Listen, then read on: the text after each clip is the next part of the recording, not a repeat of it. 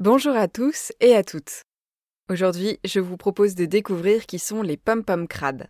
L'appellation pom-pom crabe recouvre plusieurs espèces de crabes qui vivent dans les récifs coralliens et qui partagent tous une incroyable particularité. Les pom-pom crabes tiennent devant eux deux petites anémones solidement accrochées à leur pince avant à la manière de pompons ou de gants de boxe. C'est ce qui leur vaut les surnoms de crabe boxer ou crabe pom-pom girl. Si un animal tente de gober un pom-pom crabe, ce dernier le frappe avec ses anémones. Elles piquent le prédateur avec leurs tentacules urticants et sauvent ainsi la peau du crabe. Grâce à ces anémones, le pom-pom crabe brasse aussi plus d'eau et amène à lui plus de nourriture.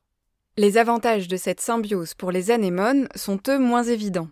Elles profiteraient du crabe pour se déplacer facilement et accéder à plus d'oxygène et plus de nourriture. Une hypothèse nuancée par des chercheurs qui ont montré que le crabe vole une grande partie de la nourriture de ses anémones pour qu'elles ne deviennent pas trop grosses par rapport à lui. En théorie, cette symbiose peut durer toute la vie du crabe. En effet, il lâche ses anémones uniquement le temps de muer et les reprend tout de suite après. Mais la réalité est plus complexe que ça. Il arrive que cette belle symbiose se termine et que le pom-pom crabe perde accidentellement une anémone ou pire, les deux. S'il en perd une, il coupe en deux l'anémone qu'il tient dans son autre pince. Les deux morceaux d'anémone vont se reconstituer et vont donner, au bout de quelques jours, deux petites anémones en pleine santé.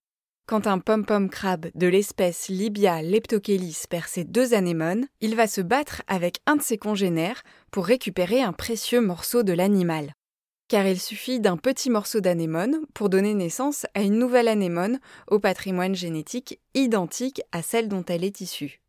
Il suffira ensuite au crabe de diviser sa nouvelle compagne pour avoir à nouveau une anémone dans chaque pince.